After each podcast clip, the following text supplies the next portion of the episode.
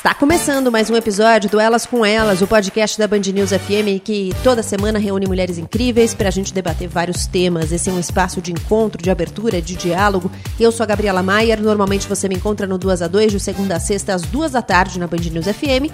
Toda quarta-feira, também por aqui, episódios novos do Elas com Elas. Seja bem-vinda, seja bem-vindo, eu te convido a vir com a gente.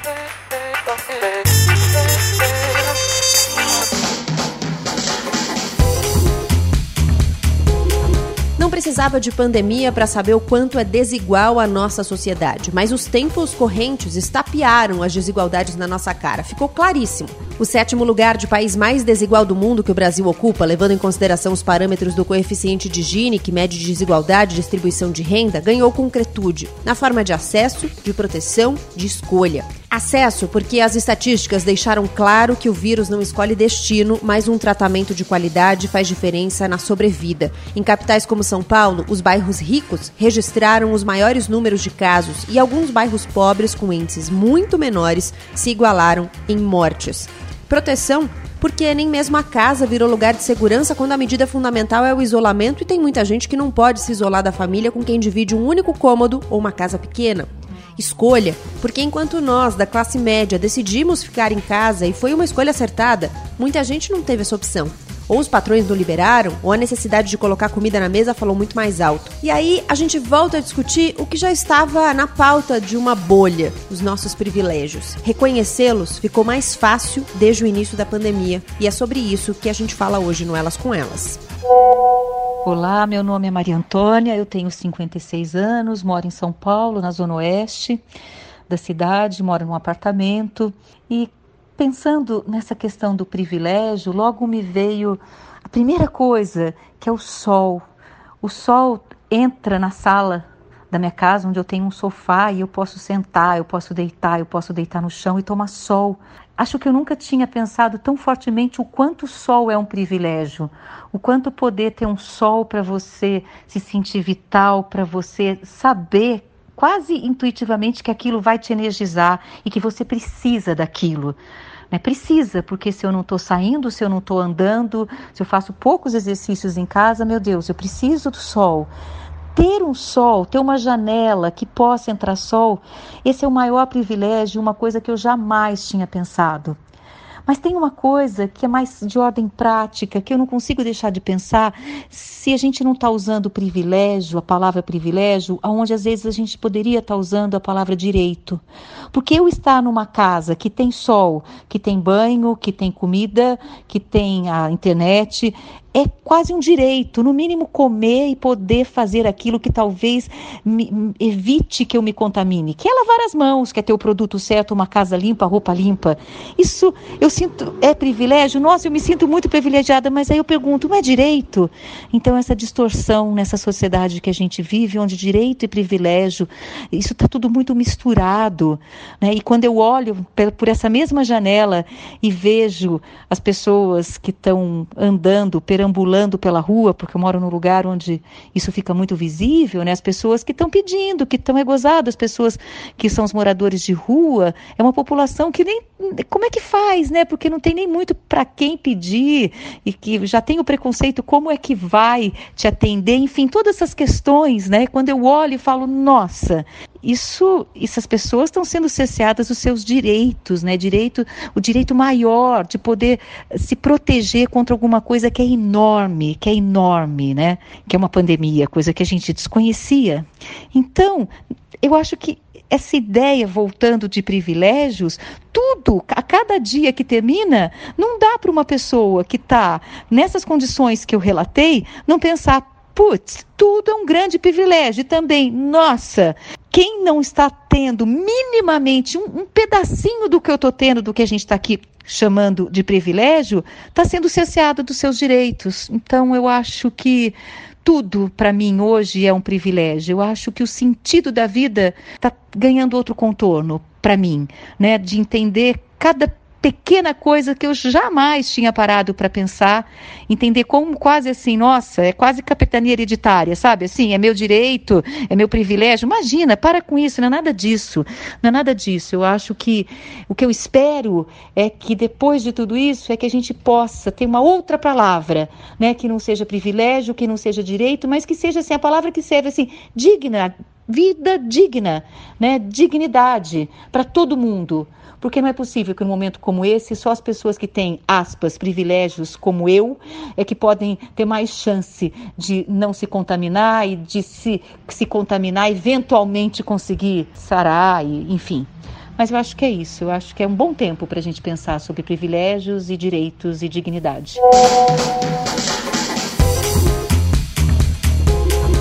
Agora na mesa do Elas com Elas, a gente recebe a Kátia Maia. Kátia, obrigada por conversar com a gente. Queria que você contasse quem é você. Oh, muito obrigada pelo convite para estar aqui com vocês é, no Elas com Elas. Sou Kátia Maia, sou diretora executiva da Oxfam Brasil. Venho de uma trajetória aí de muitos anos de trabalho em organizações da sociedade civil brasileiras e internacionais. Sou socióloga, sou de Minas Gerais, de Belo Horizonte vem acompanhando temas de desenvolvimento social, desenvolvimento econômico, questão ambiental, justiça social e desigualdade. Bom, você já traz isso um pouco na sua resposta, mas você pode contar um pouco para a gente o que é a Oxfam, qual é o trabalho que ela faz? Sim, a Oxfam Brasil ela faz parte de uma rede é, internacional chamada Oxfam, que foi fundada há mais de 70 anos atrás, na época da Segunda Guerra Mundial, é uma organização que surge com o trabalho de ajuda humanitária para as pessoas que passavam fome na Europa naquela época. E ao longo dessas décadas, a Oxfam foi crescendo, foi se transformando. Hoje ela é uma rede de organizações que trabalham a questão humanitária, a questão das campanhas de influência em políticas e também com projetos para o desenvolvimento econômico e social de diferentes localidades. Aqui no Brasil, a Oxfam Brasil foi criada em 2014 e a gente tem, somos uma organização totalmente brasileira, que participamos dessa rede global e a gente tem aqui como nossa missão realmente contribuir para a redução das desigualdades no Brasil e para a justiça social. Bom, é já exatamente esse o nosso ponto, né? Nesse episódio do Elas com Elas, a gente está tentando entender um pouco do que a gente vem chamando de privilégios é, e a gente queria discutir exatamente a desigualdade. É, você considera que a pandemia deixou as desigualdades mais evidentes? Ah, sem dúvida. A pandemia, ela, ela mostra para nós de uma forma muito dura, né?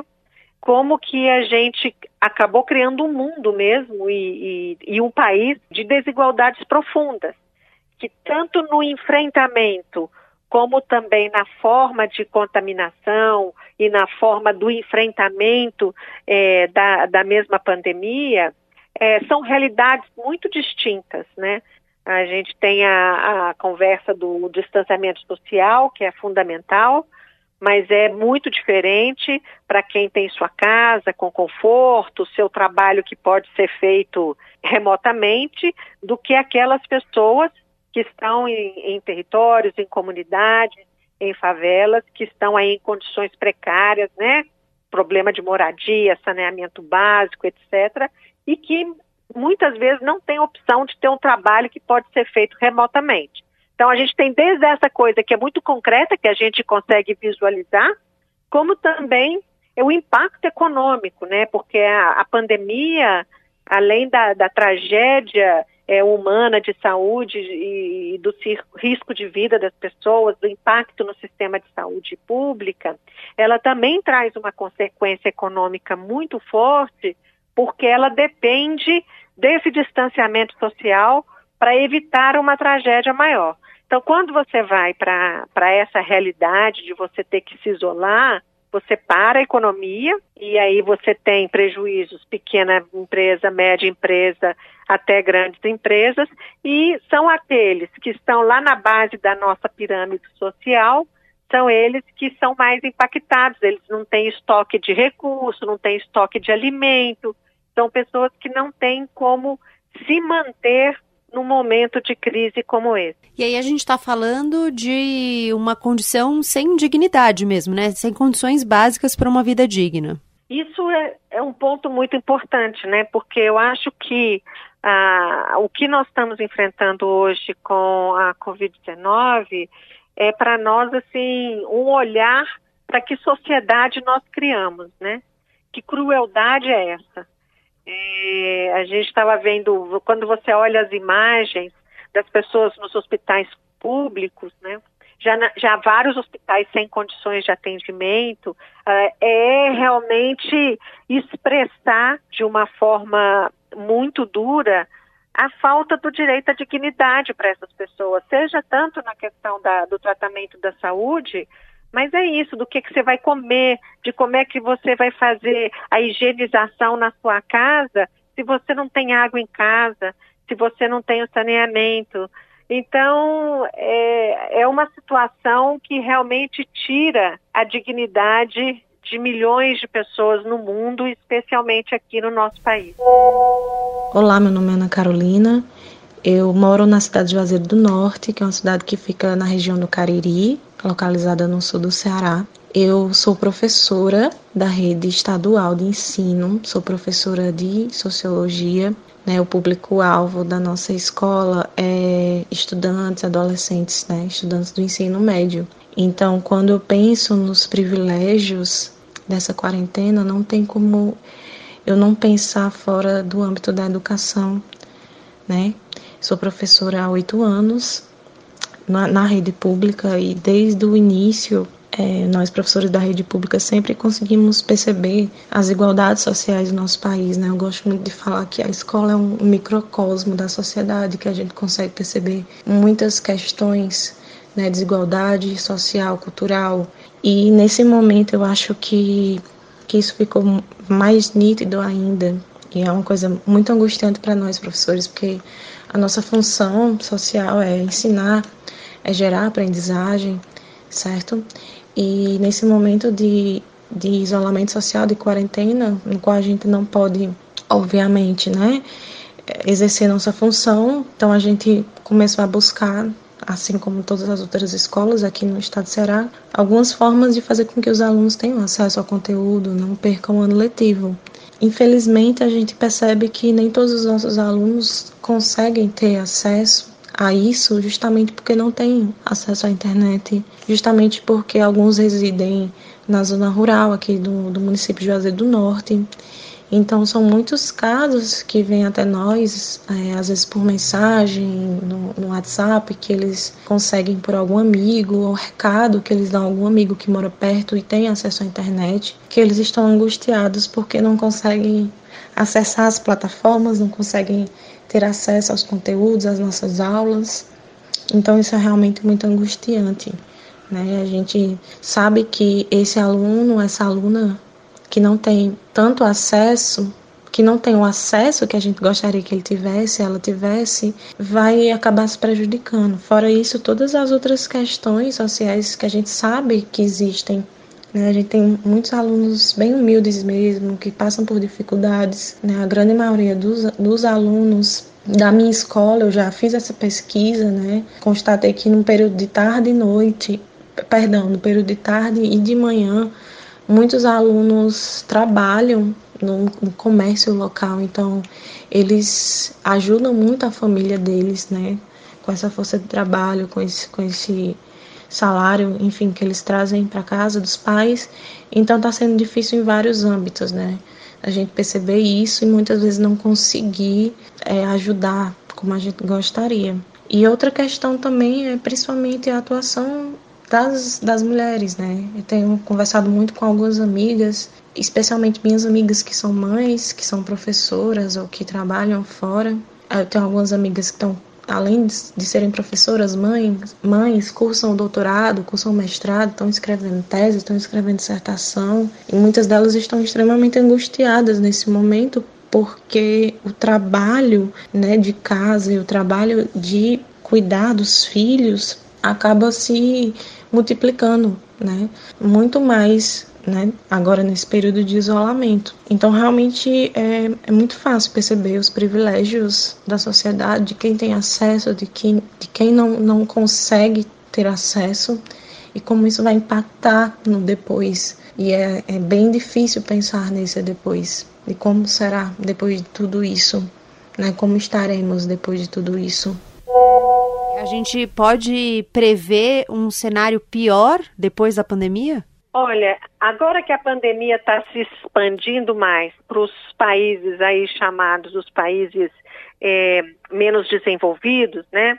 E os países mais pobres, nós estamos falando de América Latina, de África, de Ásia, é, onde você tem um número enorme de pessoas em situação de pobreza ou de vulnerabilidade, onde você tem é, estados e governos frágeis, onde não existe é, condições de uma saúde pública para milhões de pessoas, é uma perspectiva muito muito negativa e muito desorientadora de ver é, o que está por vir, né? Então, porque agora tudo isso começou com aquelas pessoas de uma situação econômica é, muito melhor, estão aí no topo da pirâmide. Começa com quem faz as viagens internacionais. Mas agora é, esse, essa turma aí já está se acomodando. Faz seu distanciamento social, tem as condições, mas agora que está chegando na maioria da população nesses países, que é uma população em situação de pobreza, a gente pode ter um, um cenário muito grave, infelizmente. Existe algum, algum caminho, alguma possibilidade de a gente sair disso melhores? É, você falou um pouco sobre pensar no modelo de sociedade que a gente construiu, né? Afinal, o, o que nós queremos ser como sociedade? A gente pode aproveitar esse momento para repensar isso? Você acredita nessa possibilidade? Eu acho que a gente tem a obrigação de fazer isso. Eu acho que aquelas pessoas que estão pensando, tomara que isso passe logo para a gente voltar ao normal, elas não estão entendendo o que está acontecendo. É, tanto da perspectiva da saúde, é, já tem vários cientistas e especialistas dizendo que esse, bom, primeiro não é um vírus que vai embora rapidamente, vamos ter que esperar aí ter uma vacina, e isso não é coisa de curto prazo, mas outros vírus virão. Então, num mundo tão globalizado como que a gente vive, isso já era esperado. É muito importante que todas e todos nós, como cidadãs e cidadãos, a gente pare para pensar que não dá mais para continuar construindo um mundo onde tão poucas pessoas têm tanto. O mundo hoje, e o Brasil incluído, é um mundo que produz muita riqueza, mas que mantém milhões na pobreza. O Brasil é um país que produz e tem muita riqueza, mantém milhões na pobreza e mantém milhões sem ter acesso aos direitos que estão colocados na nossa Constituição. O direito à saúde, à educação, à assistência social, a trabalho, o direito à moradia. Então, é, não vai dar mais para a gente continuar como estava. É insustentável.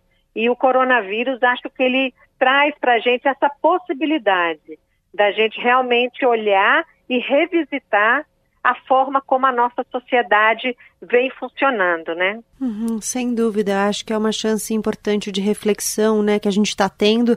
É, talvez a gente não tenha tido em nenhum momento a oportunidade de enxergar com tanta clareza, né, as coisas. Exatamente. É, essa é a coisa do coronavírus. Assim, ele, ele traz essa clareza, ele traz a realidade para o nosso cotidiano e a gente tem que realmente olhar para essa realidade, entender, precisamos sim ter uma política pública de saúde, um sistema único de saúde universal, precisa de mais investimento nesse sistema para a gente poder ter qualidade nele.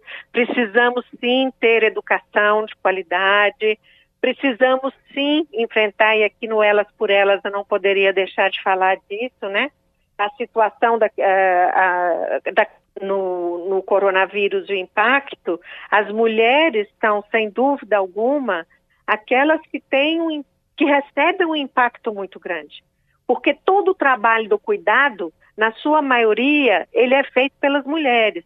Então, é hora de pensar também o papel da mulher na sociedade, né? E como que é, esse vírus mostra, digamos, a injustiça de várias responsabilidades que recaem sobre as mulheres, mas que deveriam recair sobre as pessoas e não somente sobre nós mulheres. Você acha que o uso da palavra privilégio é adequada? É uma boa palavra? Olha, eu tenho certeza que privilégio é uma boa palavra, porque nós somos um país onde existe sim um grupo reduzido de pessoas com vários privilégios.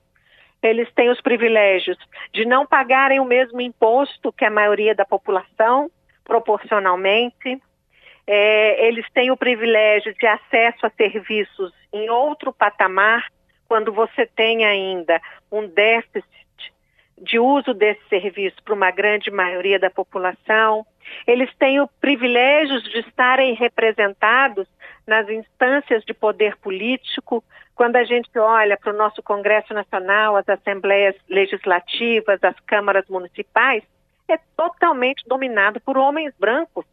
Um país onde mais da metade da população é, de, é mulheres, somos, são as mulheres, e metade da população é a população negra, entre pretos e pardos. Mas quando você olha para as instâncias políticas de representação e de toma de decisão, isso não se reflete ali. O que está ali são aqueles setores privilegiados. Quando você vai para o poder executivo, governo federal, governos estaduais, prefeituras, essa história se repete. Quando você vai para o setor privado, essa história se repete. As grandes empresas, os grandes diretores são homens brancos. Então, assim, nós temos realmente um grupo privilegiado nesse país. E é hora da gente pensar em um país para todas e todos e não somente para esses poucos privilegiados. Você acha que a gente está dando passos nesse sentido para não deixar ninguém para trás? Não, acho que a gente está quase correndo para trás. A verdade é essa. A gente vem dando esses últimos anos, mas especialmente no momento político que estamos enfrentando agora, é um momento de muito retrocesso. É um momento de desqualificação do outro, um momento de disseminação do ódio, de políticas e ações governamentais e públicas em benefício de alguns e não do conjunto da sociedade, interesses privados e familiares dando o tom da, da nossa política, da nossa atuação da justiça. Então, nós estamos, é, infelizmente, é, acabamos de ter essa notícia que o plano plurianual que o governo discute retira é, o apoio para os objetivos do desenvolvimento sustentável da Agenda 2030 das Nações Unidas que tem como mote, né, exatamente, não podemos deixar ninguém para trás e a gente não vai eh, tratar disso. Então a gente tem aí um, um conjunto de ações governamentais que vão mostrando que, infelizmente, nós não estamos pensando nos que estão ficando para trás. Na verdade, a gente está aumentando o número daqueles que estão ficando para trás. É, e é difícil, um ponto que você mencionou, né, o reconhecimento do outro, né? É, o reconhecimento do outro talvez seja o primeiro passo que a gente tem que dar para conseguir fazer alguma coisa a respeito das nossas relações com o outro, né? E, portanto, das nossas é, relações de desigualdade. Exatamente. Reconhecer essa diferença com o outro, né? E, e, reconhecer e entender que não partimos todas e todos do mesmo ponto é, um país, quanto maior a desigualdade, maior é a diferença no nosso ponto de partida. Então, há uma forma muito desigual nas opções que a gente tem para viver a vida da gente. E isso precisa ser entendido e precisa ser olhado com muita responsabilidade pública é, pelos governos, pelos políticos. Kátia Maia, muito obrigada pela gentileza de conversar com a gente aqui no Elas com Elas e até uma próxima. Eu agradeço muito, foi muito bom estar aqui com vocês. Obrigada. Olá, eu sou a Alexandra Alcanda, do Almerindas Podcast. E em tempos de distanciamento social, eu diria que fica evidente que o lugar onde você mora te dá ou não condições de um bom viver. Também, dependendo de onde você vive, você convive com a irregularidade de fornecimento de serviços essenciais como água e energia. Seu bairro pode ou não ter um bom serviço de internet. Ir e vir nem sempre pode ser uma escolha possível. Talvez se estiver distante do centro ou do PIB médio da cidade, não possa fazer um pedido por determinado aplicativo. Comprar os itens de segurança ou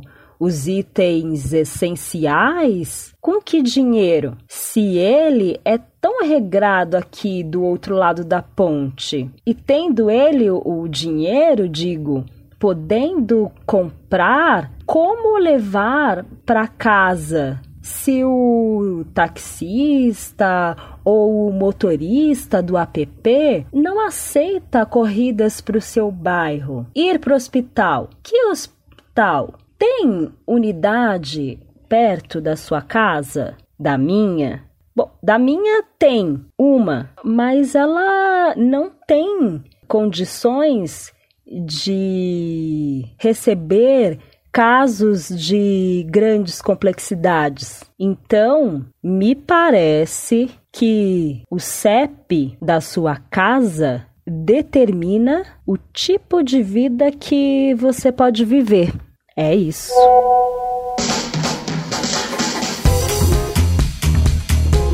E agora na mesa do Elas com Elas, a gente recebe a Renata Mourão Macedo. Renata, obrigada por estar aqui. Queria que você se apresentasse, por favor. Olá, eu sou Renata Mourão Macedo, sou antropóloga e pesquisadora do Núcleo de Estudos dos Marcadores Sociais da Diferença, NUMAS, da USP. Bom, Renata, eu queria começar te perguntando como você observa que as desigualdades se manifestam no nosso dia a dia, em que tipo de acessos, de serviços? Falar sobre desigualdades e privilégios nesse tempo de pandemia causado pela crise do coronavírus, acho que é um tema realmente fundamental, porque, por um lado, essa crise ela escancara, ela torna nítida uma série de desigualdades que já são estruturantes né, da sociedade brasileira, e, por outro lado, uma situação de crise, ainda mais uma crise como né, dessa magnitude, ela gera novas situações de desigualdade. Né? Então, realmente, essa se torna uma questão central.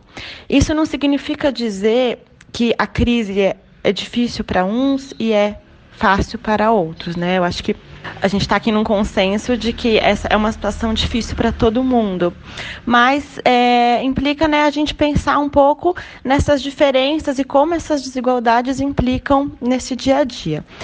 É, tomando aqui como consenso, né? Então acho que assim que, que as medidas de isolamento físico, de distanciamento, né? Elas são importantes. Então nesse momento ficar em casa acaba sendo uma medida de proteção tanto para o indivíduo e para sua família, né? Quanto para a sociedade.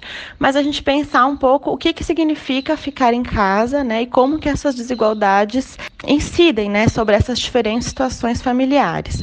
Então uma coisa é você ficar em casa, né? Com alguma estabilidade financeira financeira. A outra coisa é quem já estava numa situação de desemprego ou de trabalho informal e se vê obrigado a ficar em casa, né, numa situação de grande insegurança financeira. Então, acho que é importante, né, a gente está falando aqui, por exemplo, de trabalho informal, a gente lembrar que no Brasil a gente já vinha num grande crescente né, desse índice de trabalho informal. Dados do IBGE do final de 2019 mostravam que a gente estava num recorde histórico de trabalho informal no Brasil. Ele já atingia 40%, mais de 40% dos trabalhadores, né, no, no, no, dos trabalhadores no mercado de trabalho brasileiro já eram informais. Então, a gente já vinha né, num processo de precarização do mercado de trabalho e né, de, um, de um desemprego considerável. E agora, então, como lidar com essa situação? Né? Então, para esse grande contingente populacional se torna realmente muito mais difícil. Né? E aí uma série de questões aí vão se tornar super difíceis, né? Então, ter ou não ter casa própria, conseguir ou não pagar o aluguel, ter ou não renda agora para custear alimentação ao longo do mês, para o cuidado das crianças pequenas, para medicamentos, né? Para ter acesso à internet, acho que isso é uma questão que às vezes a gente tem discutido tanto, né? A mídia tem falado tanto, né, sobre as lives, mesmo essa questão do EAD, né, que as escolas agora estão oferecendo o ensino à distância. Só que muitas vezes a gente esquece que mesmo o acesso à internet não é para todos no Brasil, né?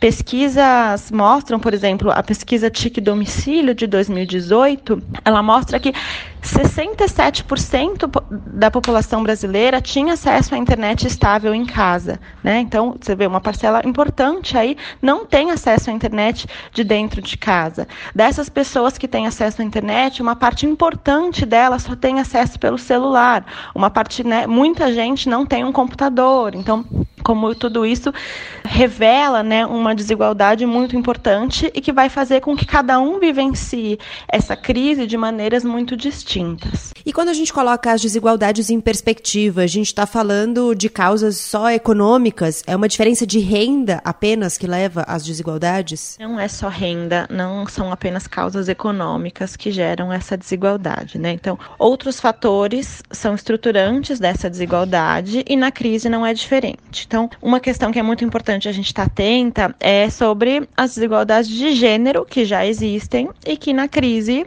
seguem existindo ou se acentuam, né? Então a gente tem visto várias pesquisas que mostram que as mulheres acabam sendo mais afetadas do que os homens em, em diversos aspectos de uma situação de crise, né? Então, é, em relação ao desemprego, por exemplo, a gente tem visto algumas pesquisas que mostram que as mulheres acabam sofrendo mais com o desemprego do que os homens, né? Então, sei lá, numa situação ali que você tem que demitir algumas pessoas, às vezes até de maneira né, não consciente, acabam optando por manter homens e não mulheres. Alguns setores que as mulheres trabalham também são mais vulneráveis, então isso também acaba pesando. Uma outra questão dessa desigualdade de gênero que se reflete nesses momentos e que a gente tem visto vários dados e que é, é, bem assustador assim é a questão da violência de gênero, violência contra as mulheres. Então, vários países aí que tiveram um distanciamento social longo, como a Itália, como a Espanha, mesmo a gente já tem dados para o Brasil, mostram que a violência de gênero ela aumenta nesses períodos. E sem falar na questão do cuidado, né, que acho que é um tema que a gente já vem discutindo bastante sobre como esse cuidado acaba recaindo mais sobre as mulheres e nesses momentos de crise isso não é diferente, né? Então, cuidado com as crianças, com os idosos, com os doentes. E isso não é não é específico só dessa dessa epidemia que a gente está vivendo agora do coronavírus, né? Tem uma antropóloga, uma pesquisadora que chama Denise Pimenta, e no doutorado dela, ela estudou a epidemia de ebola, né, que ocorreu recentemente na África, e ela estudou como foi isso em Serra Leoa. E é bem interessante que ela mostra, assim, como essa lógica do cuidado, né, essa responsabilidade, se já está ali agindo, né, se, se já é mais né, do terreno das mulheres no dia a dia, numa situação de epidemia, isso se acentua ainda mais. Então, até ela vai chamar, assim, de amor fardo, né, porque é amor, mas é também uma carga de trabalho, uma carga psicológica que vai pesar mais nas mulheres do que nos homens, né? E se isso ocorreu, por exemplo, lá nessa epidemia do ebola, aqui a gente também vê na, na pandemia agora do coronavírus como esses processos eles se mantêm, né? Então essa, essa responsabilidade, esse peso, ele acaba recaindo, não é que não recaia sobre os homens, é claro, né? Mas ele acaba recaindo mais sobre as mulheres e reforçando essa questão da desigualdade, né? Mas então se a gente está pensando aí desigualdade de gênero, uma outra questão importante é pensar também nessas desigualdades raciais, né? Tem uma discussão agora que, que também está tendo nos Estados Unidos sobre a diferença que é entre homens brancos e homens negros usarem máscaras.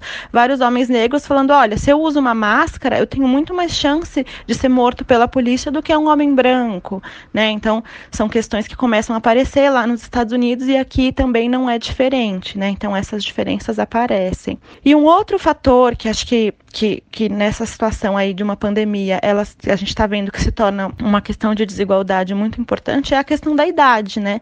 Da idade e do envelhecimento. A ponto da gente ver uma discussão sobre o direito à vida, né? Um jovem merece mais viver do que um idoso no contexto de, de pandemia. É, e quando a gente cruza esses marcadores, então se a gente está pensando aí questões de gênero, questões de classe, questões raciais, de idade, a gente fica mais sensível para entender como essa desigualdade impacta numa situação de crise como essa.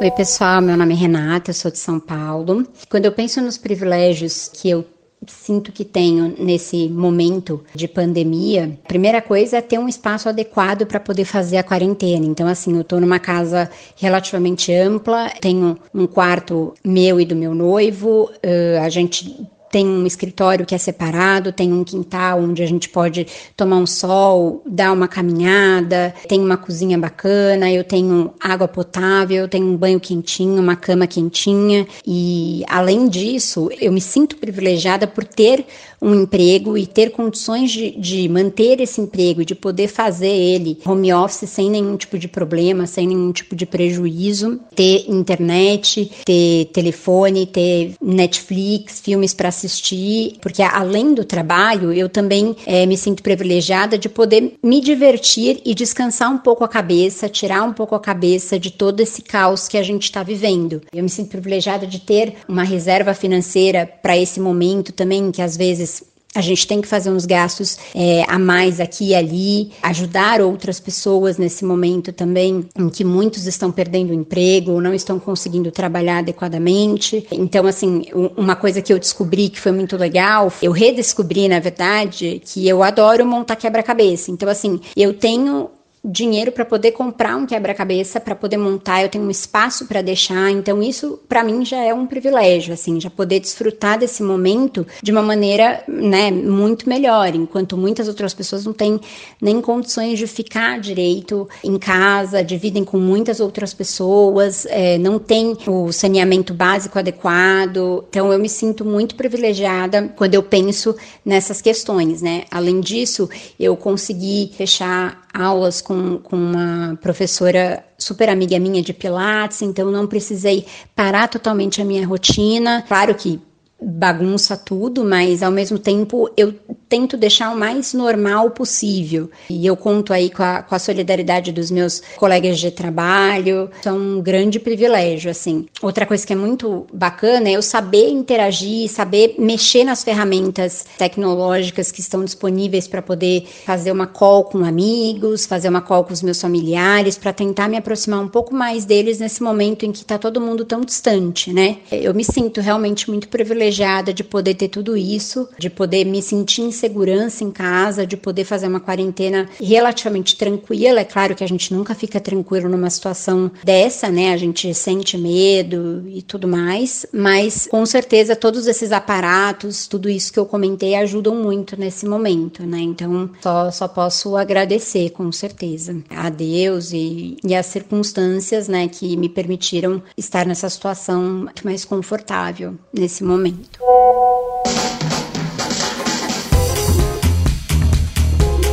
Privilégio é uma palavra que tem aparecido bastante né, no vocabulário de muita gente. Há pouco tempo a gente começou a falar de forma mais abrangente sobre reconhecer privilégios.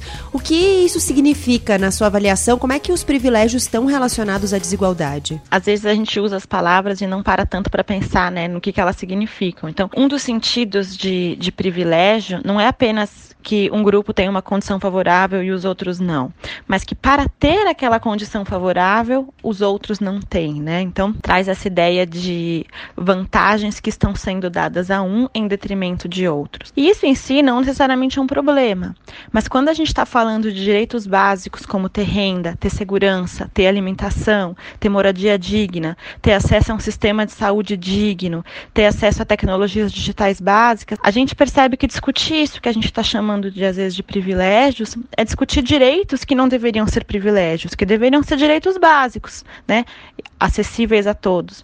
Mas na prática não é assim. Recentemente, né, acho que os rumos que a discussão política acabou tomando no Brasil, discutir desigualdade virou assunto polêmico. E com toda a dificuldade desse momento que a gente está passando, né, então a gente está falando aí de uma situação de saúde, situação de doença, mas acho que tem um, um lado positivo que é trazer à tona de volta esse debate e fazer a gente pensar como falar sobre desigualdade é falar sobre a nossa vida em sociedade, né? Esse pacto coletivo que a gente faz para viver junto e que não adianta eu achar só que eu tenho meus privilégios e está tudo resolvido, né? Ah, eu tenho meu plano de saúde, por exemplo. Não, a gente tem que pensar a saúde como uma questão coletiva. Então, acho que esse momento mostra, deixa isso claro, um momento privilegiado, a gente pode pensar assim, para a gente pensar no que é esse pacto coletivo, né, de viver em sociedade e tentar caminhar, né, no Brasil para uma sociedade que seja mais justa e que leve essa discussão a sério, né, que faça dela uma prioridade. E os privilegiados podem usar os privilégios para amortizar os efeitos da desigualdade? Como é que a gente faz isso? Se esse momento que a gente está vivendo é difícil para todo mundo, ainda assim é importante a gente refletir e reconhecer esses privilégios para se colocar também em postura para agir, para pensar soluções coletivas, né, para enfrentar essa crise. Às vezes a gente se pergunta, né, ah, como eu posso ajudar, o que, que eu posso fazer? E um passo importante é não deixar de pagar profissionais e serviços que antes, né, eu, minha família, né, utilizava e, e deixa de utilizar. Lembrar que isso né, que, que a não utilização desses serviços é por um motivo, por uma causa maior, né, que ultrapassa todos. Então, especialmente no caso das empregadas domésticas diaristas, a gente tem visto, né, esses dias saíram algumas pesquisas que mostram que muita gente deixou de pagar. E se eu tenho condição de pagar, eu devo sim continuar pagando, né? Lembrando que a gente está falando de famílias que dependem dessa renda para viver. E isso também vale para manicures, cabeleireiros, professores de ginástica, professores particulares, então encontrar saídas né, possíveis, vouchers, é, pensar um pagamento de um serviço que eu possa utilizar lá na frente, fazer combinações né, para a gente conseguir, né, cada um aí dentro das suas possibilidades, dos seus contatos, gerar uma rede de, de proteção, né, para que todos possam seguir com seus contatos de trabalho, né, com as suas e com as suas redes. Eu queria saber a sua percepção pessoal. Você acha que os privilégios ficaram mais escancarados agora na pandemia? Acho que a gente pode usar esse momento de crise da saúde para reflexão e pensar como a gente se posiciona sobre essas questões. A gente está vendo, por exemplo, o que está acontecendo nos Estados Unidos, né? Um país super desenvolvido economicamente, mas que não tem um sistema público de saúde e que está sendo muito impactado, né, pelo vírus. E como lá essas desigualdades estão escancaradas, né? Comunidade negra, os imigrantes estão sendo muito mais impactados do que o resto da população.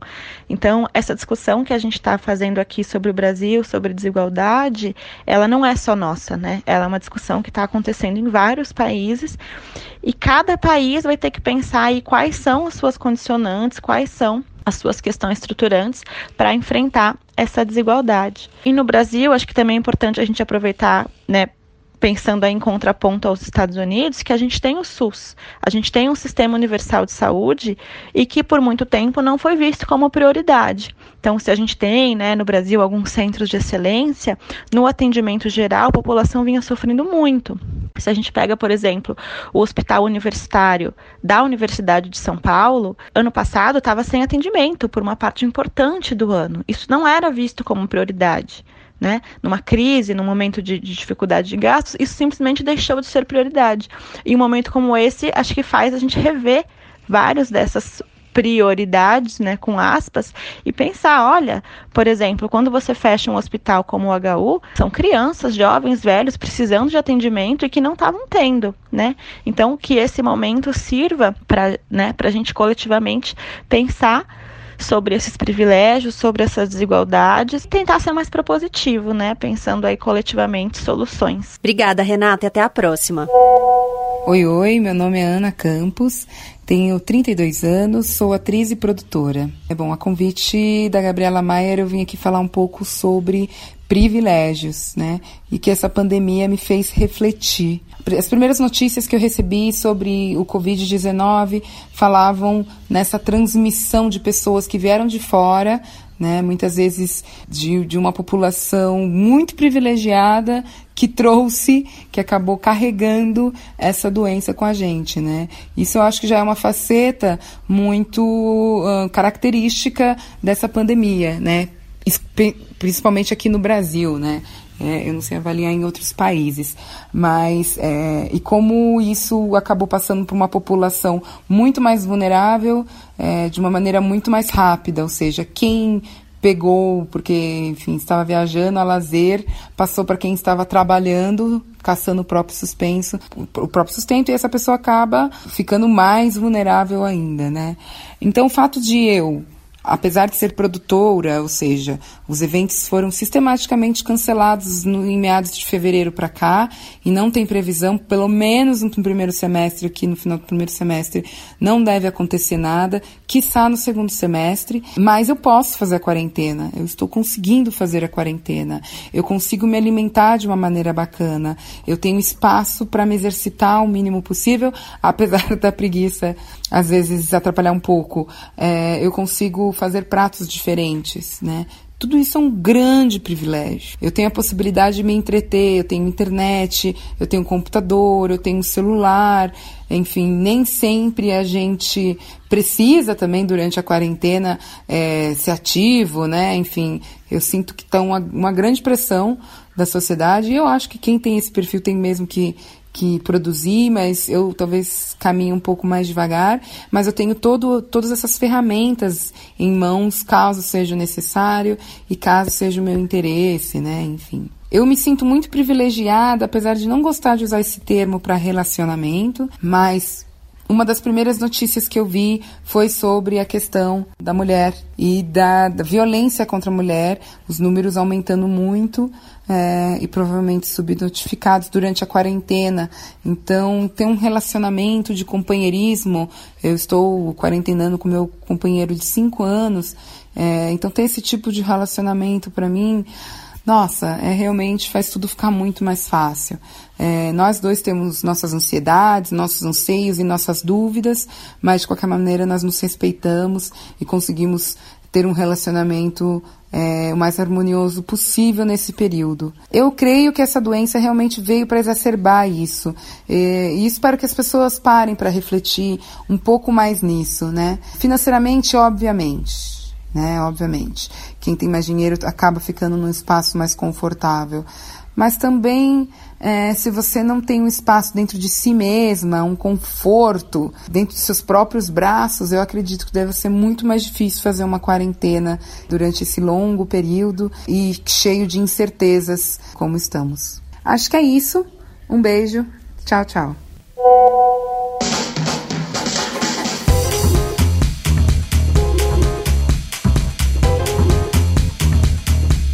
Chegamos ao fim de mais um episódio do Elas com Elas. Eu sou a Gabriela Maier, cuido da pauta, produção, roteiro e edição desse podcast. A sonorização é do Marcelo Cruz, a Letícia Valente, a coordenadora digital da Band News FM e a Marcela Coimbra, chefe de redação e digital. Obrigada pela sua companhia. A gente volta a se encontrar na próxima quarta-feira. Até lá!